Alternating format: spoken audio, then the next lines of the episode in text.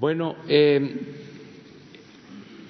habíamos eh, acordado el día de hoy presentar el informe de la Secretaría de la Función Pública sobre eh, las investigaciones eh, para evitar y castigar la corrupción en el gobierno, cómo vamos en este asunto, pero también como se presentó lo de la protesta de los padres con niños de cáncer en el aeropuerto, eh, es menester el informar a todos lo que está sucediendo.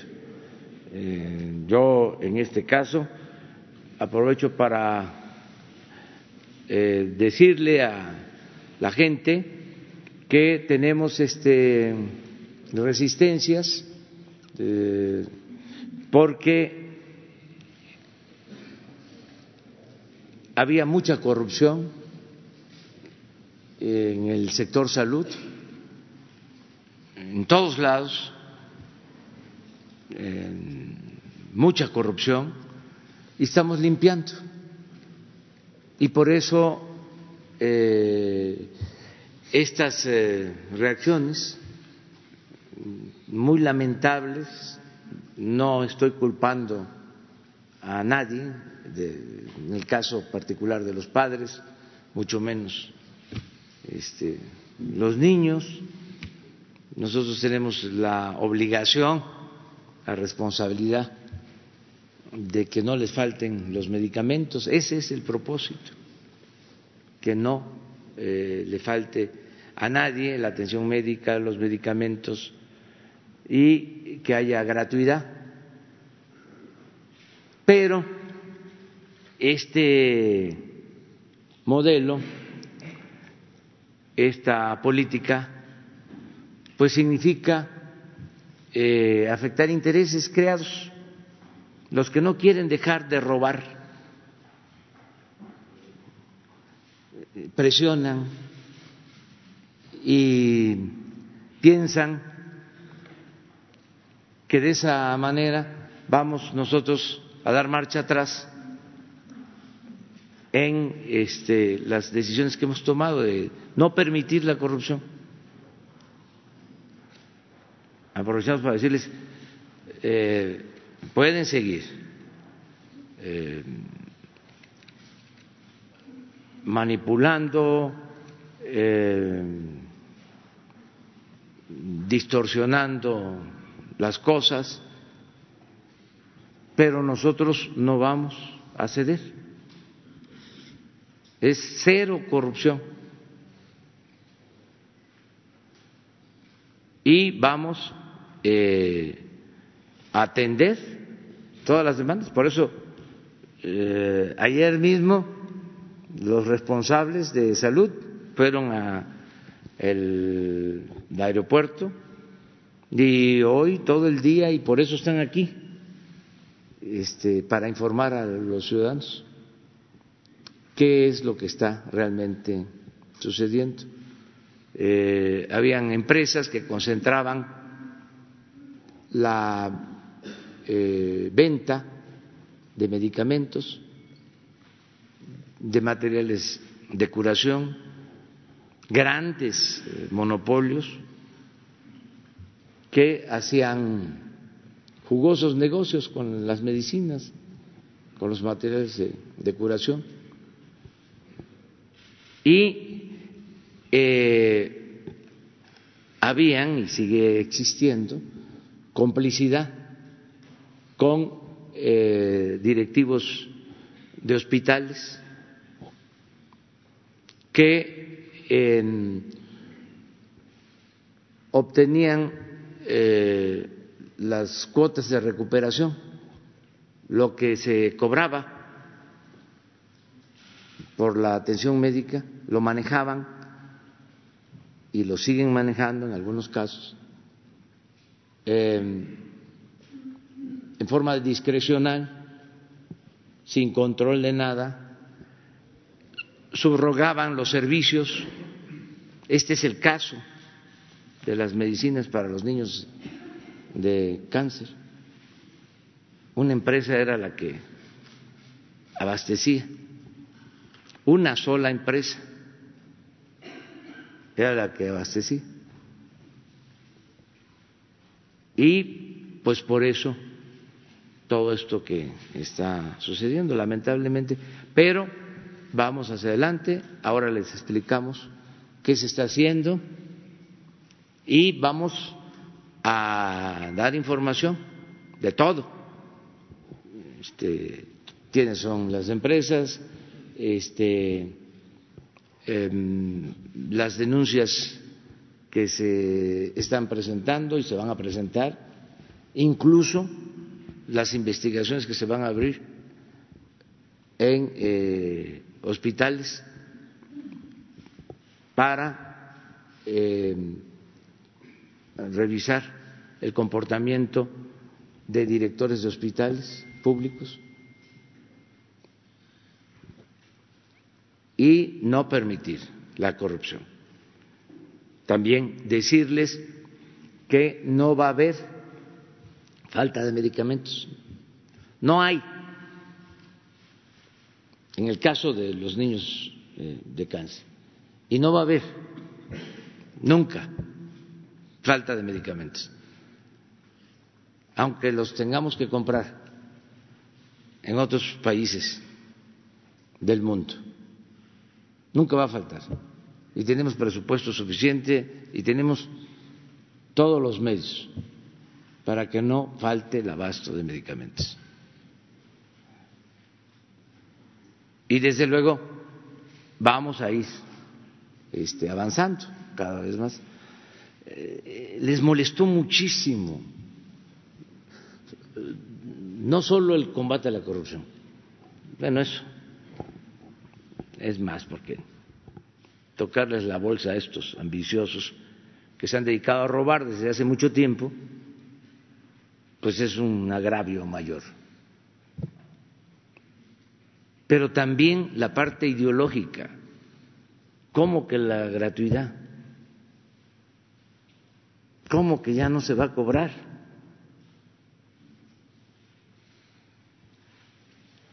Hay resistencias a eso. Y nosotros tenemos que cumplir con la Constitución y con las leyes. Y no se van a cobrar los medicamentos y van a haber medicamentos. Ni atención médica ni medicamentos. Ese es el plan y va a, funcionar. Entonces, eh, después de eso, después de que nos expongan sobre el tema de salud, eh, la secretaria de la Función Pública va a explicar precisamente de cómo estamos combatiendo la corrupción, qué resultados hay, cómo vamos avanzando. Le dejamos al doctor Hugo López Gatel que este, introduzca. Gracias, señor presidente. Muy buenos días, tengan todas y todos.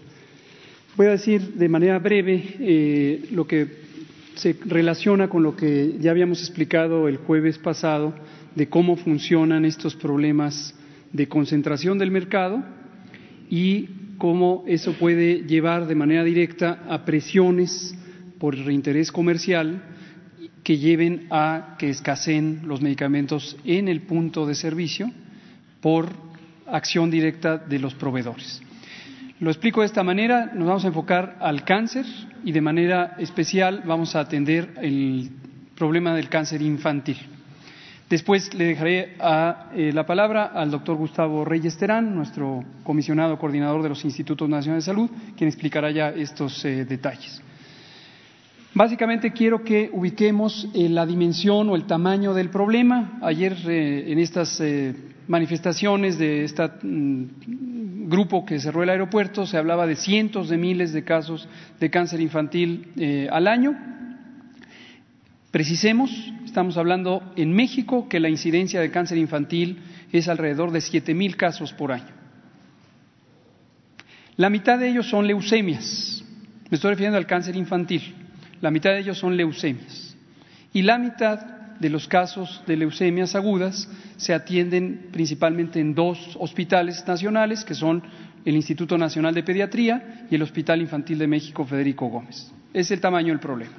Ahora, seamos muy claros, cada caso es importante, cada caso es una experiencia de dolor humano para los pacientitos y para sus familiares. Entonces, nuestra total simpatía, respeto y apoyo y compromiso con las y los pacientes y con sus familiares.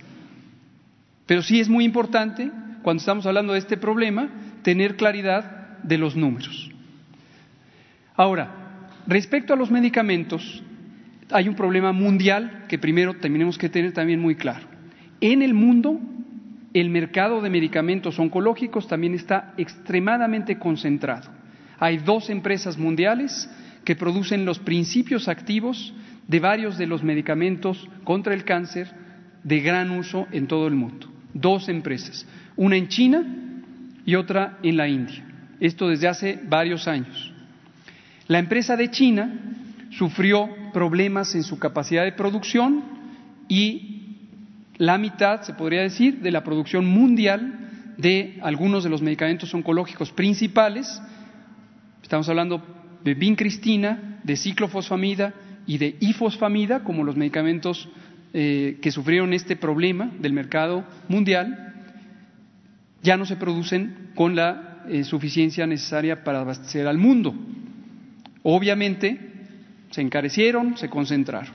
Ahora, sabiendo esto y habiendo surgido esta crisis, en este gobierno tomamos acciones. Entonces, nos hacemos responsables, y así hemos actuado, de enfrentar el problema y de buscar soluciones. Y aquí destaco y agradezco el papel que ha jugado la Oficialía Mayor de la Secretaría de Hacienda y Crédito Público en ayudar al sector salud a encontrar estos medicamentos. Y agradezco también al canciller Marcelo Ebrard su apoyo en la parte diplomática por abrir los canales para encontrar los productos. Y puedo decir con toda tranquilidad y contundencia que desde mitades del año pasado el Gobierno logró abastecerse de los medicamentos oncológicos desde eh, que empezó la crisis del metrotexato y entonces decidimos que era estratégico para el país que nosotros, el Gobierno, compráramos los medicamentos y que no estuviéramos sujetos a lo que el jueves pasado llamé chantaje y presión de una empresa monopólica en México, que es la que tiene contratos de farmacias con la mitad de los hospitales eh, federales.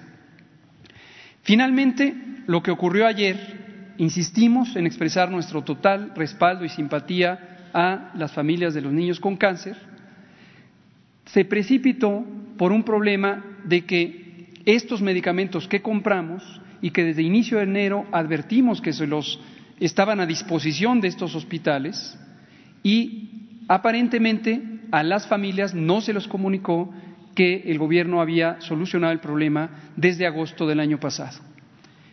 Obviamente reaccionaron con indignación y con eh, ansiedad y se manifestaron. Eso es lo que queremos dejar muy en claro. Le voy a eh, pasar la palabra, con el permiso del presidente, al doctor Gustavo Reyes Terán para que nos explique algunos de estos detalles. Gracias. Con su permiso, eh, presidente. Eh, buenos días. voy a dar una breve reseña de lo que ocurrió ayer en el contexto que ha marcado el doctor Hugo López Gatel. El Hospital Infantil tiene contratados servicios subrogados de farmacia y de mezclado de medicamentos para el tratamiento del cáncer. Particularmente, el foco ha sido el tratamiento de la leucemia linfoblástica aguda. El proveedor ha tenido inconsistencias en la entrega desde finales de agosto de 2019. Es bien conocido el hecho desde agosto y durante todo el año hubo inconsistencias en la entrega de los medicamentos de la lista de medicamentos que se encuentran en el contrato subrogado por no solamente por el Hospital Infantil de México, sino por varios hospitales e incluso institutos nacionales de salud. La Secretaría de Salud, en coordinación con la Oficialía Mayor de Hacienda, ha adquirido medicamentos para cubrir la demanda actual. Ayer, 22 de enero, se entregó al Hospital Infantil la vincristina, más de 440 piezas de vincristina y otros medicamentos oncológicos que motivó el, foco de la, eh, la motivación de la manifestación ayer de los padres de pacientes fue la escasez de vincristina. A, principios de enero de este año se informó al Hospital Infantil de México que los medicamentos oncológicos, incluido vincristina, se entregarían el 22 de enero, es decir, ayer. Los padres de, pacientes anunciaron un día antes la manifestación alegando que no se les informó que se entregaría ayer la vincristina demandada. Los padres de pacientes fueron atendidos e informados por parte eh, de una comisión del Instituto de Salud para el Bienestar y también de la coordinación de los Institutos Nacionales de Salud y hospitales de alta especialidad de la entrega de la, vincristina que ocurrió ayer al director del hospital infantil. Aumentaron cada vez más su demanda hasta exigir que el presidente se comprometiera públicamente eh, ante ellos. Es importante considerar, reconocer que hace dos días que eh, presentamos la propuesta de gratuidad a los 26 directores generales de los institutos nacionales de salud, los hospitales federales de referencia y los hospitales de alta, regionales de alta especialidad. El 20 de ellos, 21 de ellos han aceptado y se han adherido a la propuesta de, gratuidad hacia el primero de diciembre de este año, como lo ha instruido el presidente de la, República. Eh, sin embargo, hay eh, cuatro eh, institutos y hospitales federales que no se han adherido aún a esta propuesta de gratuidad como nos lo han instruido. Es todo lo que yo tengo que, decir, presidente. Bueno, vamos a las preguntas. Sara.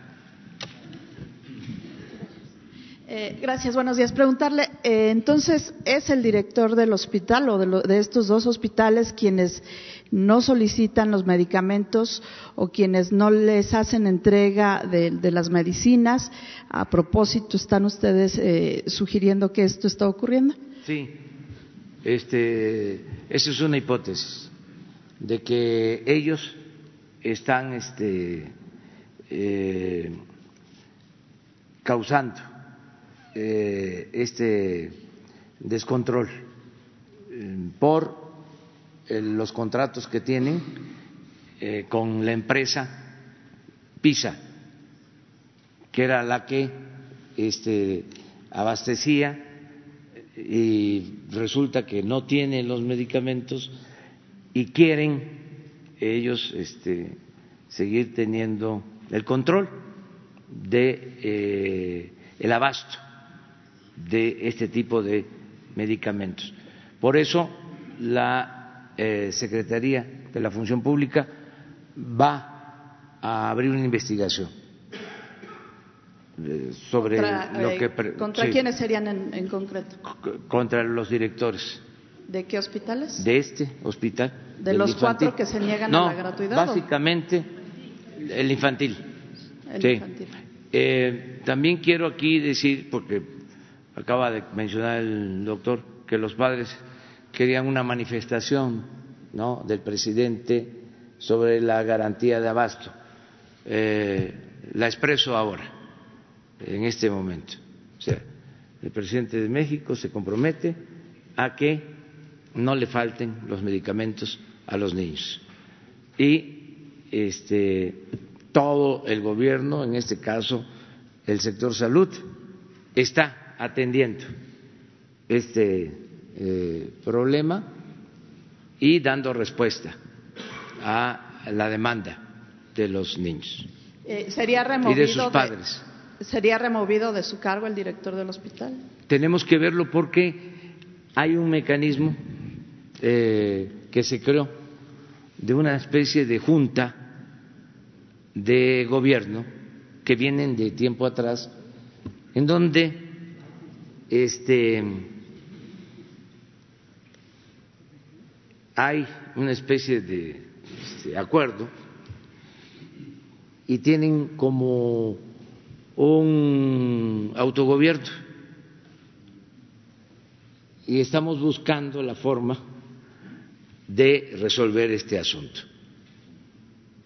No queremos que eh, se actúe de manera ilegal, vamos a actuar este, de conformidad con la ley, por eso va este, a hacer la investigación eh, la Secretaría de la Función Pública.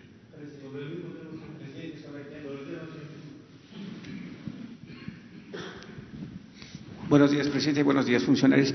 Si saben que estos directivos del hospital eh, están meciendo la cuna para que obviamente continúen con sus negocios a costa de la enfermedad de los niños, ¿por qué no destituirlos, presidente, si saben que ya hay indicios de que ellos son los responsables de que no lleguen los medicamentos? Y además, pues también hay que decirlo, algunos medios de comunicación como Ciro Gómez Leiva utiliza un niño que con los niños nunca hay que meterse y lo utiliza para generar rating y poner una evidencia de que, el niño se está muriendo por falta de medicamentos cuando Ciro Gómez Leiva no dice que el director de este hospital tiene intereses para no, obviamente, distribuir esos medicamentos. Bueno, dos cosas. Primero, que tenemos que hacer la investigación, o sea, se tiene que actuar de conformidad con eh, los procedimientos legales, por eso hoy eh, se decidió que este,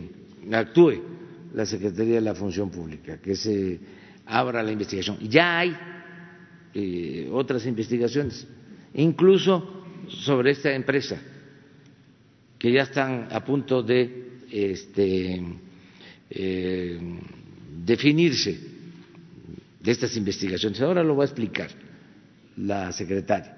Pero tenemos que eh, hacerlo em, con responsabilidad, este, sin ánimo persecutorio, este, para que no se vaya a interpretar que como hay esta manifestación, lo que hacemos es este, eh, ir en contra ¿no? de un eh, director inocente, ¿no? Este, y que es un acto de arbitrariedad. Entonces, vamos a que se investigue ¿sí? y se aclare esto. Acerca de los medios es normal, o sea, primero porque es noticia, segundo porque en México durante el periodo eh, neoliberal se acrecentó eh, el modo de operar eh, de grandes empresas y traficantes de influencia a partir de el control de los medios de comunicación. Entonces, este, hay una relación estrecha eh, y como ya no existe este, de parte del gobierno esta este, posibilidad de seguir eh, alimentando medios eh, con dinero público para este, beneficio de grupos de intereses creados, pues hay inconformidad en algunos medios. O sea, nada más este, eh, piensen ustedes que ha habido una reducción considerable del presupuesto destinado a la publicidad. Antes no había límite, eh, por mencionar algo y entonces ahora pues ya no tenemos posibilidad de estar este, pagando eh, esta publicidad. Y hay inconformes. Y siempre han habido este, opositores, o sea, es normal que esto pase.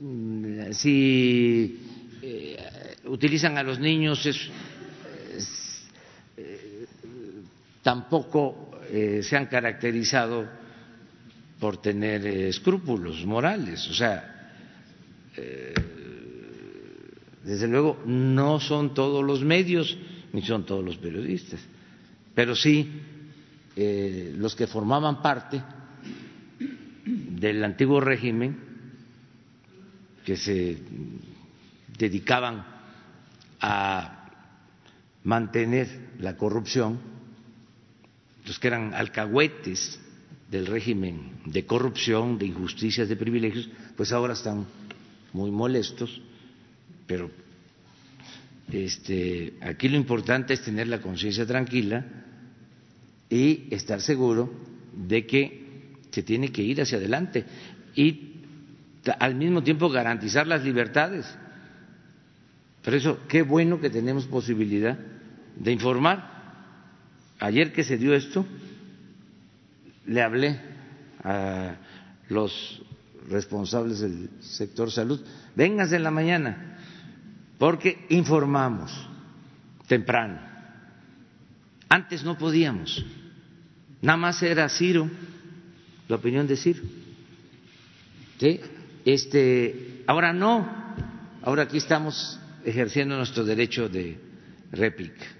Presidente, una segunda pregunta. ¿Cuál es, eh, ya explicó el subsecretario de las pláticas de la Secretaría de Relaciones Exteriores con los laboratorios y obviamente con los representantes de los países de China y la India? ¿Cuál es la relación o las pláticas que su gobierno ha entablado con esos gobiernos para que obviamente no haya ese pues, stop de que no pudieran llegar los medicamentos a México y cuánto está invirtiendo el gobierno de México para adquirir esos aditamentos médicos para la atención de los niños.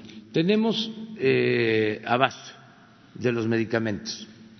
Eh, sin embargo, por lo que planteó aquí el doctor, de que hay la escasez de a nivel mundial de uno de estos este, eh, insumos, ya se autorizó que la Secretaría de Marina nos ayude para eh, traer estos insumos donde eh, se consigan y se autoriza una inversión en el caso particular de este insumo para este, los niños de cáncer de 60 millones de pesos. Acabamos de resolverlo así, pero tenemos, que estamos es previendo eh, que no eh, vaya a haber escasez por la crisis mundial de este insumo en particular. Eh, desde luego, es algo que están padeciendo otros países, hasta Estados Unidos. Nosotros tenemos la posibilidad de conseguirlo. Ya se consiguió este eh, insumo, tenemos disponibilidad, pero queremos asegurarnos hacia adelante y ya estamos en eso. México tiene muy buenas relaciones, el gobierno actual, con todos los gobiernos del mundo y eh, ya hoy Marcelo Ebrat va a establecer comunicación y vamos a tener eh, todos los insumos que se requieren. Gracias, señor presidente. Eh, hay algo que quisiera que me detallaran un poco más. Eh, los niños finalmente sí están enfrentando la carencia del medicamento, no es un invento. por eso la manifestación de los padres. ¿Cuándo van a tener ya la dotación del medicamento en los hospitales y si estaban siendo atendidos en el infantil, ¿dónde van a recibir el medicamento? En el mismo infantil, a pesar de la que usted llama resistencia del eh, señor director, eh, y si la dotación que ustedes van a conseguir, no sé si ya está en traslado, si va a llegar pronto o si ya se encuentra, pero si ya está y no se le da a los niños, ¿hay alguna responsabilidad penal, legal, de parte del director. Quisiera que me establecieran eso. Sí. Porque como le comenté hace la semana pasada, pareciera que son de otro planeta y que no tienen ninguna responsabilidad, pese a tener recurso público, a tener disponible el medicamento y no se está entregando. ¿Qué pasa, señor presidente? ¿Cómo se va a subsanar la carencia que sí existe del medicamento hacia estos niños que tenemos el medicamento, lo acabo de decir. Sí, pero y ahora se les vamos está dotando los, el tratamiento, Sí, no se les ahora está- les voy a explicar al doctor este, cómo se va a suministrar eh, el medicamento. De una o de otra manera lo vamos a resolver, o sea, sin problema. Lo que quiero es que eh, se tome en cuenta que estamos ante eh, una reacción.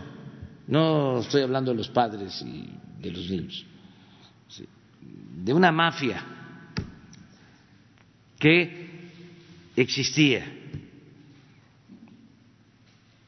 y que se dedicaban a robar y se les acabó el negocio. Y la reacción es la que estamos este, enfrentando. Eso es lo que quiero que se tome en cuenta, porque este, a veces en los medios no se eh, dan antecedentes, no se eh, explica. Ya me imagino, no vi a Ciro anoche, porque me acuesto temprano. Este, pero ya me lo imagino. O sea, no hace falta este verlo. O sea, no habló seguramente de esta empresa que tiene el contrato. No este habla de la gran corrupción que ha habido en el sector de salud. Mucho menos va a hablar del propósito que tenían eh, los anteriores gobernantes a los que él protegía de privatizar la salud. Ni modo que hable de eso. Entonces, pero qué bueno que podemos replicar. A ver, doctor, ¿cómo están? Pero usted puede, oh, para explicarle. Gracias, eh, presidente. Eh, las palabras del presidente son directas y precisas, creo que más claro ni el agua. Aquí hay un fenómeno donde el gobierno de la República, el gobierno de México, identificó desde 2019, desde el inicio de 2019, un problema mundial de escasez de ciertos medicamentos, por las razones que ya expliqué. No nos esperamos a que la crisis estallara, nos anticipamos y ubicamos quién nos podía vender los medicamentos en caso de escasez en México. En mayo, abril, empezamos a identificar algunas fallas en proveedores mexicanos. Aquí quiero traer a, su memoria algo que está directamente conectado y que se ha olvidado. En abril, fines de abril, tuvimos un brote de infección por una bacteria asociada con la nutrición parenteral total, quizá lo recuerdan. Y la nutrición parenteral total, que es la, esta suplementación de alimentos que se les pone por vía venosa a las personas eh, generalmente graves, incluidos niños con cáncer, descubrimos, hicimos la investigación como corresponde, en lo epidemiológico y en lo sanitario, que la fábrica de este eh, producto, que se llaman centrales de mezclas, estaba contaminada, que de ahí venía la bacteria, en la fábrica. Obviamente, la COFEPRIS, la Comisión Federal para la Protección contra Riesgos Sanitarios, de acuerdo a lo que mandata el reglamento y la ley, cerró 17 de las, eh, 7 de las 17 plantas que esta empresa tiene. Esto está íntimamente relacionado. Después tuvimos la crisis del metrotexato, del mismo grupo corporativo que es monopólico en la comercialización en México de los medicamentos contra el cáncer, de prácticamente todos. Se precipitó la crisis porque hubo un caso grave, letal, de un niño en Puebla que estaba recibiendo metrotexato y que murió. La COFEPRIS hizo la investigación y descubrió que la fábrica del metrotexato, y que es la misma fábrica de los medicamentos oncológicos, de la mismo grupo corporativo, no había, desde años atrás, acreditado sus buenas prácticas de manufactura y cerró la planta. Nunca confiscó 36 mil frascos que existían y que la empresa podía darle cumpliendo el contrato al Hospital Infantil de México. Estaban ahí, pero la empresa dijo es culpa de Cofepris y algunos periodistas dijeron que la Cofepris era criminal porque estaba dejando a los niños sin quimioterapia. No, no. La COFEPRIS protegió a la población al cerrar una planta que no cumplía con las buenas prácticas de manufactura. La empresa tenía 36 mil frascos listos y en posibilidad de entregar, pero decidió no entregarlos. Ahí fue donde dijimos, basta ya, vamos a utilizar la identificación de los mercados y vamos a comprar fuera, como lo indicó el presidente, si en México no hay o se aparenta que no hay, vayan afuera. Y fuimos afuera, quizá recordarán que recibimos el Metrotexato un sábado a las 3 de la mañana y agradezco nuevamente a la Armada de México y a la Secretaría de Marina su apoyo en toda la coordinación logística. Desde entonces compramos el resto de medicamentos oncológicos para tener una reserva de respaldo. Entonces la pregunta se contesta de manera clara, los medicinas están las compramos, las compró el gobierno de México, no se esperó. Ahora, para entregarlo, para entregarlo, lo que se requiere es que quien da los tratamientos nos diga, aquí falta, este es el inventario, se me va a acabar en tal fecha. Y lo hemos pedido formalmente. ¿Qué nos encontramos en respuesta? Tengo cubierta mi demanda y hasta que estamos a literalmente eh, días de que se acabe el medicamento en el punto de servicio donde están los niños y las niñas con cáncer, resulta que es culpa del gobierno que no les entregó. Falso. ¿Sí? Entonces, los medicamentos tenemos, todos. En algunos casos, los medicamentos, y ya dije cuáles son en particular, vincristina, ifosfamida, ciclofosfamida, seguimos y seguiremos enfrentando durante 2020 todos los países del mundo un problema de abastecimiento, porque las fábricas mundiales de los principios activos están saturadas. Sin embargo, y aquí viene el canciller Marcelo Ebrard, y la enorme ayuda que nos da no es solo en abrir puertas en China e India, es abrir puertas en varios otros países Francia, eh, Inglaterra, Argentina, donde existen plantas productoras de estos medicamentos y donde nos estamos abasteciendo y seguiremos abasteciéndonos mientras no se regularice la oferta de medicamentos en México. perdón, eh, subsecretario, eh, sí, es que para que me, nos quede, me queda a mí al menos bien claro. Con todo gusto, con todo gusto. existe el medicamento disponible. Sí, está listo, pero los niños no lo tienen. En México. Pero los niños no, no reciben el suministro porque el, director del hospital no lo solicita?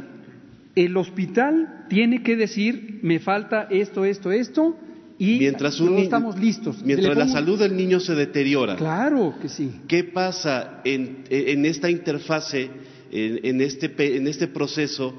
¿Qué se puede hacer? El niño, los niños pueden recibir eh, la atención en algún otro lugar para no estar a expensas de, esta situación eh, jurídica que se está viviendo.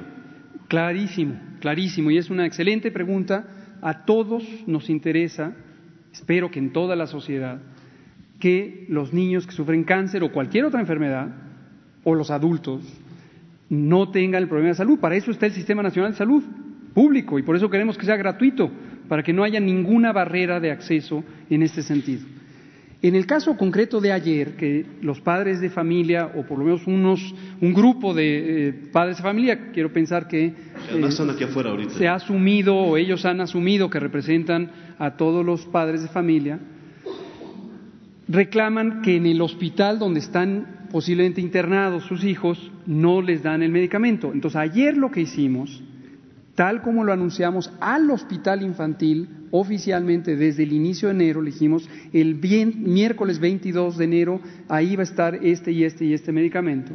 Entonces, ayer lo que hicimos fue, no nos confiamos literalmente en que se los iban a dar. Entonces, el grupo, la comisión eh, destinada del Instituto de Salud para el Bienestar, fue y se encargó de que físicamente se pusieran esos medicamentos en el Hospital Infantil de México Federico Gómez.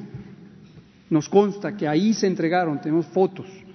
Entonces, los medicamentos están ahí. Ahora, apelamos, eso lo puedo decir directamente, a mis pares, a mis colegas, médicas y médicos de este país. Tengamos un sentido, obviamente, ético, profesional. Es nuestra responsabilidad no prestarnos a manipuleo, a chantajes, a mafias, como ha dicho el presidente. Todos hemos hecho un juramento y tenemos que ayudar a que los niños reciban el medicamento. El medicamento está en el Hospital Infantil de México, nos consta porque lo depositamos ahí nosotros en nuestro tramo de responsabilidad y que esos medicamentos los usen, los usen los médicos y médicas que trabajan en este hospital y cualquier otro de los hospitales que lo pidan. Y si no, que salgan a manifestarse y, digan. O sea, yo les puedo garantizar que el medicamento está ahí. ¿Sí? A ver, pero, pero no solo eso, no solo eso. Ahora mismo, este, yo le voy a pedir al secretario de Salud, al subsecretario, al responsable de la coordinación de los hospitales, que vayan a este el Hospital del Niño y que este, constaten si eh, están los medicamentos y se están aplicando. Y si no se están aplicando. Eh, que hoy mismo se inicie un plan de emergencia para que no les falte los medicamentos a los niños hoy mismo. O sea, en otros hospitales, incluso haría yo un llamado, ¿sí? A hospitales privados especializados para que se atienda a los niños. Porque es la vida de los niños. Señor presidente, eh, aquí se ha eh, expuesto, usted lo ha expuesto, lo ha expuesto el subsecretario, el tema de los contratos que tendría el hospital para eh, que el medicamento le sea surtido por un proveedor y, entiendo también que el problema es que ellos no quieren violentar ese contrato eh, jurídicamente. No, no, no, no, es eh, que tienen... Jurídicamente, perdón, eh, déjeme terminar nada más esta parte. Sí. ¿Hay alguna manera en la que se pueda rescindir un contrato de ese tipo para que eso no sea una justificación para poder utilizar esto? Eso se ve, es un asunto legal. Aquí lo importante ahora es que se suministren los medicamentos y que los niños tengan la atención. Ya lo demás lo vamos a resolver. O sea, eh, miren el fondo. A ver, pon lo de, este, de favor, sí. Este es el problema. Eh, estas empresas concentraban toda la venta de medicamentos. Y esa empresa en particular, PISA, este, pues tenía un monopolio de los medicamentos para la atención del cáncer infantil. ¿Cuántos millones ganaba la empresa No, pues este, eh, estamos hablando de que se ejercieron en compra en el 18 de eh, salud, el ISTE y el seguro alrededor de 90 mil millones de pesos.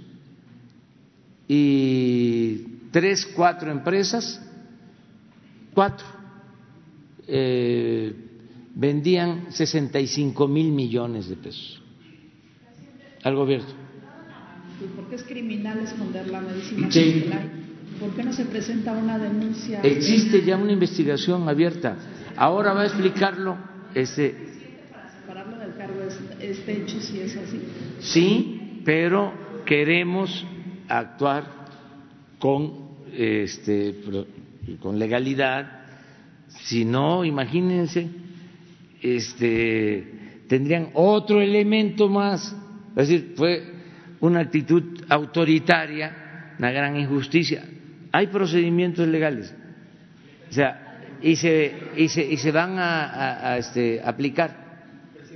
Se van a aplicar. Pero realmente este, eh, son hechos de corrupción acompañados de falta de escrúpulos morales, porque este, hacer toda esta manipulación eh, y que los medios, no todos, desde luego, se presten, o sea, porque eh, es querer mantener un negocio eh, a costa de lo que sea, sin escrúpulos morales de ninguna índole. Entonces, vamos a resolver el problema. ¿Mande? Se sabe que viene de actividades eh, no regulares. La unidad de inteligencia financiera contempla asegurarle sus cuentas. Pero no queremos este, adelantar nada. Vamos a, a, este, a, iniciar la investigación. A ver, este, Irma ¿qué hay sobre esto? Okay. Y sobre estas empresas, ¿hasta dónde vamos? Sí, eh, en el órgano interno de control de la Secretaría de la Función Pública nosotros iniciamos una, eh, un expediente de investigación, señor presidente, desde el 20 de agosto de 2019. Eh, se concentró, se centró esta investigación en el jefe de hematoncología del hospital infantil, que es quien de forma eh, irresponsable consideramos en el, en el expediente, eh, generó este supuesto desabasto. Y al grupo PISA, a la corporación PISA, que tenemos también bajo investigación ya desde eh, hace tiempo y estamos muy avanzados para iniciar ya el proceso eh, de eh, inhabilitación correspondiente a, esta empresa. Se, lamentablemente, el 31 de diciembre de 2019, eh, las autoridades del Hospital Infantil ampliaron eh, el contrato de distribución para el Grupo PISA, pero solo en 20%. Entonces, eh, a la pregunta de qué se puede hacer con el contrato, tiene una fecha de término y también, evidentemente, debido a la investigación que estamos realizando, puede haber una rescisión de este mismo, de esta misma asignación a, al Grupo PISA, porque además está sujeta a una investigación.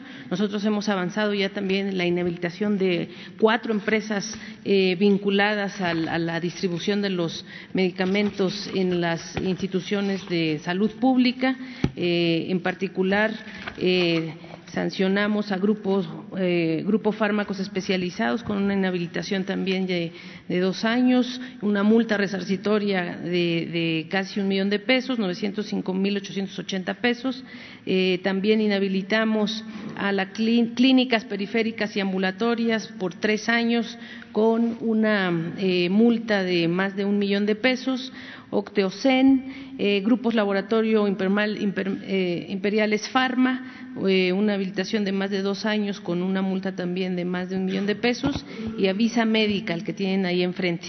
Todas estas empresas que son parte de estos, eh, estas corporaciones que han monopolizado la distribución y por lo tanto eh, sujetas a, a, este entramado de complicidades en la asignación de contratos y eh, las cuestiones que está aquí el doctor Gustavo Reyes Terán y el doctor eh, eh, Hugo señalando, eh, han sido investigadas y en este caso caminamos con buen paso, como les decía, en la siguiente lámina se ven las empresas farmacéuticas que ya están bajo investigación y muy adelantados nuestros expedientes.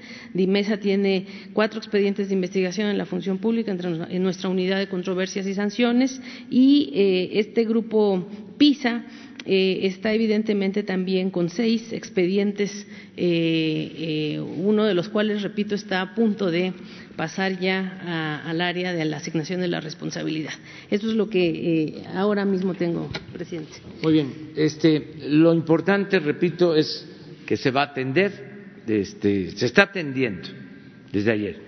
Eh, y vamos a evitar cualquier provocación.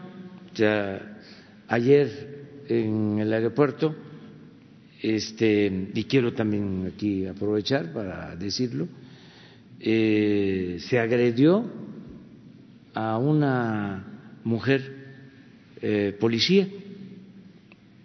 Eh, de veras que de mal de mala forma o sea este y resistió estoicamente la agresión estamos hablando de una mujer este que hace un servicio y seguramente eso no se este, difundió. Yo puedo entender pues, que existe eh, toda esta indignación, pues se trata de los hijos que no son atendidos, todo, pero la forma en que se agredió a esta mujer y nadie dice nada. Entonces, eh, vamos a dar eh, solución evitando provocaciones porque no eh, eh, tienen escrúpulos los que están detrás moviendo la cuna. Este leí hace tres días, cuatro días, un artículo que me llamó la atención de un columnista del Universal, donde una niña, un niño de tres años, este, dice el columnista que por no ser atendido de este, su enfermedad de cáncer, este, decidieron irse del país, ¿sí? Y por culpa del presidente de México. A ver si no está por ahí el artículo. O sea, ¿eh? Bueno, sí, un articulista, pero es un exceso. Yo no estaba ni enterado eh, en donde supuestamente los padres extranjeros resuelven irse a su país porque allá sí el niño o la niña va a tener este, atención eh, médica. Eh, todo esto, pues, este, es motivo. Pues, eh, está bien que tengamos diferencias. ¿Cómo dice?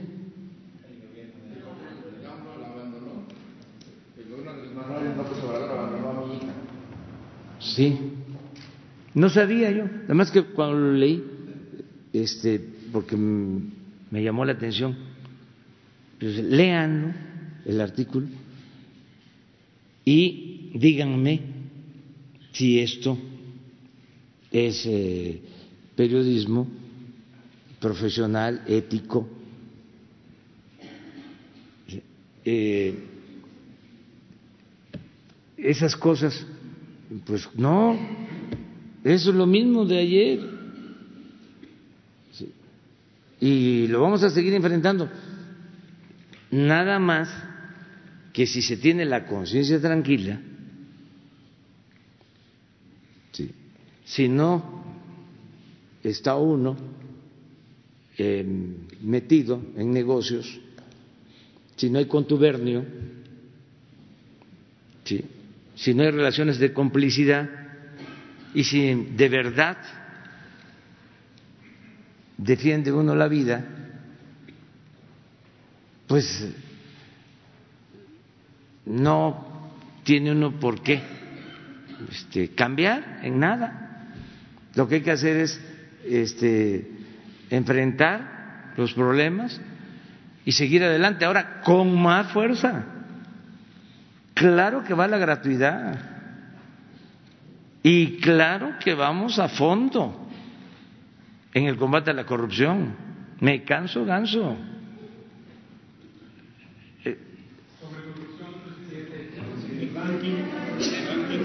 Sí, ahora mismo vamos a... Sí. Porque se está hablando de enfoques periodísticos y de corrupción. Y estoy leyendo en, por ejemplo, el Universal, México mejora un punto en ranking del índice de percepción de la corrupción. Y dice, de acuerdo con el IPC del 2019 que elabora Transparencia Internacional, México mejoró un punto en el ranking de entre 180 países y con ello detuvo una caída sistemática que empezó en 2015. Eso pone el Universal. Financiero, México mejora ocho lugares en índice de percepción de la corrupción en primer año de AMLO. Y dice, la reciente reforma anticorrupción junto con la nueva oficina de la Fiscalía General de la República, legalmente autónoma, hay cambios positivos para el país. Termino con otro medio, eh, el Reforma. Persiste rango de corrupción en México. Sí, es que así está exactamente. Pese a que mejoró un punto respecto de 2018, en el índice de percepción de la corrupción de Transparencia Internacional, México sigue siendo el peor evaluado entre los países de la OCDE. Estamos hablando de corrupción, estamos hablando de enfoques. Tres enfoques distintos, si, se analiza. Este, en el caso del Universal, eh, dice, se ganó un punto, ¿no? Este, en el caso del Reforma. Financiero 8 eh, sigue estando mal la corrupción en México, ¿no? El Reforma. Así es. Este, nada más le faltó decir, estamos como en la época de Salinas. Pero bueno, este. Eh, pero el tercer, tercer punto es interesante, dice el, el financiero este, mejoró ocho puntos. Fíjense cuántos este, eh, enfoques o que, cómo interpretar esto. ¿Por qué no le pedimos a la secretaria este, que nos diga sobre este tema en particular? Y, este, ahora, ahora, ahora. el que le haya entregado la agenda política a Jesús? Es la agenda, ya tiene 35 años, la agenda eh, antineoliberal, casi duró lo mismo tiempo, bueno, es la más reciente, espero que se la haya entregado ayer. Sí, a ver, a ver, sobre corrupción, que es muy interesante eso. Sí, muchas gracias. Sí, efectivamente, hoy dan a conocer eh, el índice de percepción de la corrupción 2019 que se engarza con este otro índice que ustedes conocen perfectamente, también dado a conocer eh, eh, a finales del año pasado, donde la comparativa es muy eh, lógica porque es el índice, este es el latimbarómetro, el, el asunto regional, en donde México aparece como líder de estrategias anticorrupción por la eh, misma eh, organización internacional que hoy da a conocer el índice de percepción de la corrupción 2019, es decir, Transparencia Internacional. Estos datos oficiales, que como ustedes recuerdan, nos ponen a México con un crecimiento de casi 40 puntos eh, en, en, referencia con el año último año del gobierno anterior y el primer año de este nuevo gobierno se eh, reflejan muy claramente en eh, esta escala de ocho posiciones en el índice de percepción de la corrupción 2019, que es una eh, síntesis de diferentes metodologías. En esta eh, indicación, este indicador del índice de percepción de la corrupción que hoy se da a conocer, está evidentemente tomada en cuenta esta metodología, más muchas otras, porque para cada región, evidentemente, se aplican metodologías diferentes, ahí está explicado en el informe que hoy se da a conocer, Y a nosotros en la función pública nos parece que evidentemente hay buenas noticias, eh, dados tres elementos que quisiera poner a, la consideración del presidente en primer lugar y todos ustedes. En primer lugar, que efectivamente subimos, México sube del lugar 138 eh, que estaba en 2018 a el lugar 130. Eh, eh, en, en, este sentido, el punto adicional, que efectivamente sí también se le reconoce a nuestro país, esta, esta tendencia eh, decreciente que durante el sexenio anterior, año tras año, se había venido experimentando, eh, sufre un cambio, un redireccionamiento y hay un punto de inflexión en el primer año de este nuevo gobierno hacia, hacia el crecimiento. Entonces, ese punto adicional en la calificación que se nos otorga a México eh, es un buen signo respecto del año anterior, pero lo más importante en un índice de este tipo, en un índice de diferentes metodologías de acuerdo a la región y en un índice que nos pone en términos de el lugar eh, que se ocupa a nivel global eh, es mucho más relevante en esta, en esta lógica, pues, el reconocer que estamos subiendo ocho posiciones. Entonces, eh, la posición internacional de México se eleva en ocho posiciones, aunque evidentemente la calificación se eleva eh, en esta unidad, que no es poca cosa en lo más mínimo. Nosotros creemos también que hay que considerar que la metodología eh, que presenta hoy eh, Transparencia Internacional es importante, pero no nos reconoce que no tomó en cuenta todo el primer año de este nuevo gobierno, es decir, la medición se interrumpe en agosto de 2019, lo cual quiere decir que ya no se puso en consideración eh, políticas públicas de la más alta importancia en nuestro país, como por ejemplo fue la aprobación de nuestra Ley Federal de Austeridad Republicana, que integra las tres recomendaciones internacionales de transparencia internacional. La primera es eh, frenar los conflictos de intereses. Como ustedes saben, la Ley Federal de Austeridad Republicana ya tiene este periodo de veda de una década para precisamente poner un fin de tajo a ese, eh, a ese vínculo de, o más bien a esa subordinación del interés eh, público a los intereses privados. Y entonces el periodo de veda de 10 años que está reflejada en la Ley Federal de Austeridad Republicana ya está considerada eh, en, nuestra ley y no está reflejada en estos ya de por sí buenos eh, resultados de la medición internacional. Tampoco eh, se toman en cuenta lo que nosotros en, la, en el Gobierno de México desde la función pública hemos lanzado como nuestros programas de los alertadores internos y externos de la corrupción, los whistleblowers, que también son de las recomendaciones de transparencia internacional y de las mejores prácticas, todos nuestros programas de integridad empresarial y desde luego los grandes grandes resultados que hemos tenido en términos de las denuncias, las denuncias alertadoras tanto de los ciudadanos como de los paisanos que nos vienen a visitar. En fin, hay una serie de medidas de la más alta importancia en términos de la política anticorrupción en este país y en este nuevo gobierno que todavía no están reflejadas en este ranking eh, de transparencia internacional. Entonces, nos parece que estamos a la vanguardia, que hay buenas noticias y que las recomendaciones señaladas por estas eh, importantes eh, organizaciones como la Transparencia Internacional, pues ya están siendo, ya habían estado siendo tomadas en cuenta desde hace mucho, precisamente por lo que señala el presidente. Tenemos una visión diferente de cómo combatir la corrupción. Estamos combatiendo la corrupción de manera estructural, desde un enfoque de, corrupción estructural de la corrupción. Gracias. Bueno. A ver.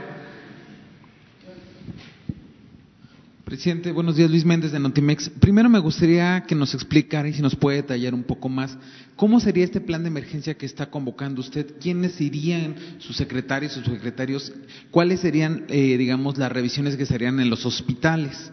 Eh, también me gustaría preguntarle, presidente, en este contexto de los niños, que se está hablando sobre los niños, eh, a usted se le invitó y se le solicitó por parte de la Redim participar en la reunión del Sistema Nacional de Protección de Niños y Niñas y Adolescentes y convocar al proyecto prioritario 26. ¿Cómo va eso, presidente, si me pudiera contestar? Y tengo una pregunta al secretario de Salud. No, mire,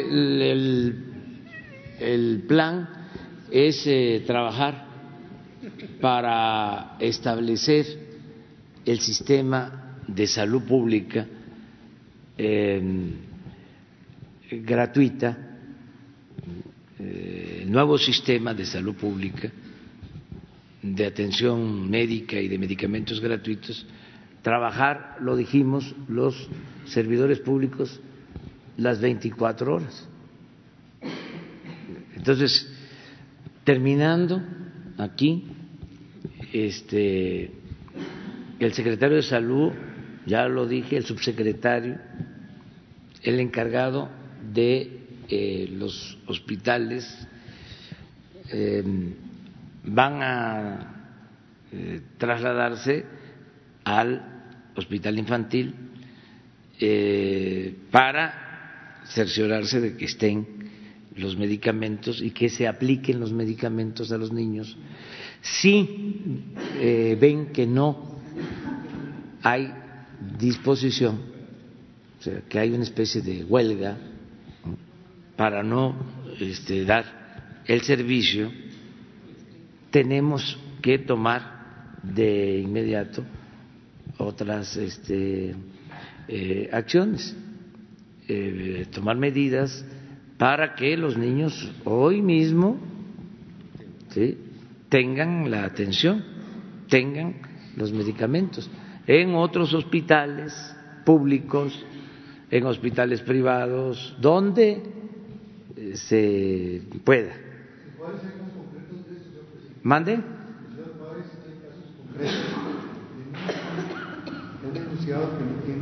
Sí, en todos los casos, en todos los casos. O sea, este, hoy eh, se tiene que eh, atender esto y mañana en la mañana ¿sí? volvemos a estar aquí a informar cómo vamos, que toda la gente sepa.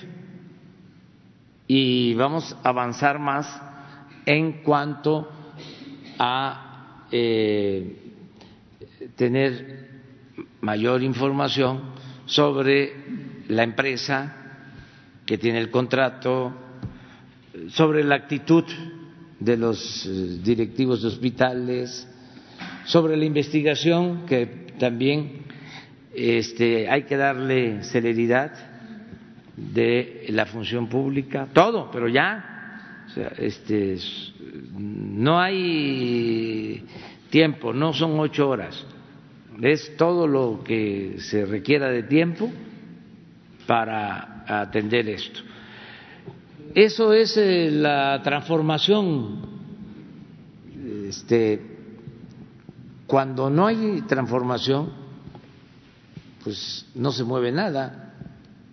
O sea, este ese statu quo. Una transformación es una revolución. En este caso pacífica, pero revolución, sobre todo de las conciencias. Es muy interesante. Y por eso también el debate eh, con estos periodistas que están en contra de nosotros, siempre hemos tenido diferencias. O sea, no es novedad. ¿Qué novedad puede haber que Iriar escribe en contra mía si llevamos este, pues desde el 88, ¿cuánto tiempo tiene? ¿Cuántos años? 32 años. 32 años este con posiciones eh, distintas y él está en su derecho y yo estoy en el mío en el caso de Ciro, también Vean las entrevistas que me hacía siendo opositor. Este, entonces, no es ninguna novedad, no es para rasgarse la vestidura, así es la democracia. Nada más, si se trata de los niños, si se trata de la salud, ¿sí? pues eh, eso es primero. Este, atenderlos, resolver el problema y seguir con el debate. Mañana seguimos. Sí, mañana vamos a informar cómo avanzamos, cómo hemos avanzado en ese propósito. O sea, no vamos a dejarlo. El plan de salud, ya sabíamos, iba a generar estas resistencias, pero estamos dispuestos a que el primero de diciembre de este año queda establecido. Esto es que no falten los médicos, que no falten los especialistas, que no falten los medicamentos, que mejoren las instalaciones. Es un desafío, porque tenemos que enfrentar pues todas las resistencias. pero eh, se puede. O sea, segunda pregunta secretario de Salud, por favor. Eh, secretario, a mí me gustaría, subsecretario, perdón, a mí me gustaría preguntarle, hace unos momentos la secretaria de Salud de Tamaulipas acaba de declarar que no se encontró el coronavirus en, en el paciente que se tenía. ¿Nos podría detallar un poco más? Y también regresando a este tema de, la afectación a los niños con cáncer, se tiene detectada además estas redes de complicidad entre los trabajadores que sacaban los medicamentos o que se sabe que se sacan los medicamentos para venderlos a las farmacias y una vez que están afuera los medicamentos que compraba el gobierno federal, se los vendían a los propios familiares de los pacientes. ¿Hay una investigación al respecto sobre esto, digamos como ese pequeño robo hormiga que se hacía, por favor? A ver, Hoy en la mañana, este, en el informe, eh, alguien hizo una mención sobre cuánto terminaba costando este, un tratamiento en un hospital mm, público por la cuota, en algún caso. No sé si fue usted, doctor. Eh, sí, de, las cuotas, de, lo que se cobra por supuesto, con, su permiso. tenemos en la coordinación de los institutos nacionales de salud, hospitales federales de referencia y, los hospitales regionales de alta especialidad, que son en total 26. El, presupuesto de egresos de la Federación para 2020 eh, para el, conjunto de hospitales es alrededor de eh, 28.100 millones de pesos. Lo que se recupera con las cuotas de recuperación en, general en el hospital es de alrededor 4.500 millones de pesos. Uno pensaría que para llegar a la gratuidad eh, se requerirían simplemente estos 32.600 millones de pesos, eh, pesos y el problema estaría resuelto, pero no. tradicionalmente e inapropiadamente a los pacientes se les cobra, ah, tanto hospitalizados, y ustedes lo saben perfectamente bien, les dan recetas para comprar medicamentos afuera o insumos afuera o sondas u, otros dispositivos para ah, tratar a los enfermos, incluyendo los kits de cirugía, eh, tanto hospitalaria como las programadas, donde eh, los familiares consiguen los eh, insumos para llegar con el kit de, todos los insumos para que la cirugía se lleve a cabo. este cálculo aún no se tiene con precisión, eh, tenemos un aproximado que deberíamos agregarle al total de las cuotas de recuperación.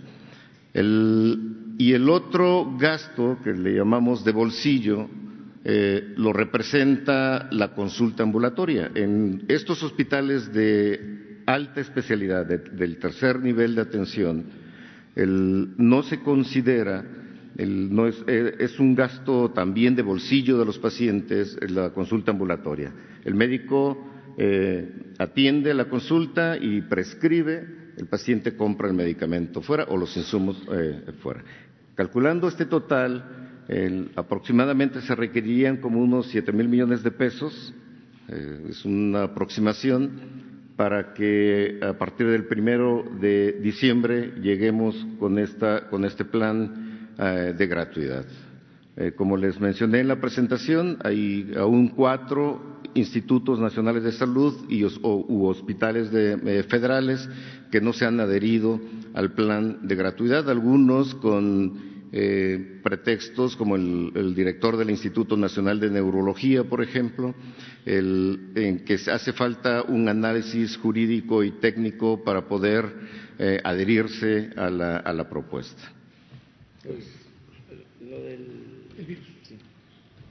Gracias. Abordo solo para mm, complementar este, brevemente este punto y, lo del tema del robo hormiga. Eh, también aquí para que tengamos presente cuál es la visión de este gobierno y apelo a la metáfora que ha usado el presidente repetidas veces, que las escaleras las limpiamos de arriba para abajo. Y la razón es, eh, en el pensamiento de la comunidad, a veces se culpa al que está hasta abajo. Y se piensa que el robo hormiga es un problema de, y se empieza a prejuiciar contra ciertos eh, trabajadores del sector salud. Les pongo un caso muy concreto para ilustrarlo. En diciembre, nuestro secretario de Salud, el doctor Alcocer, eh, hizo unas visitas a centros de salud y encontró que un centro de salud eh, no tenía medicamentos. Y nosotros aquí tenemos registrado que ya se había enviado los medicamentos a ese, eh, no solo a ese centro de salud, a todos.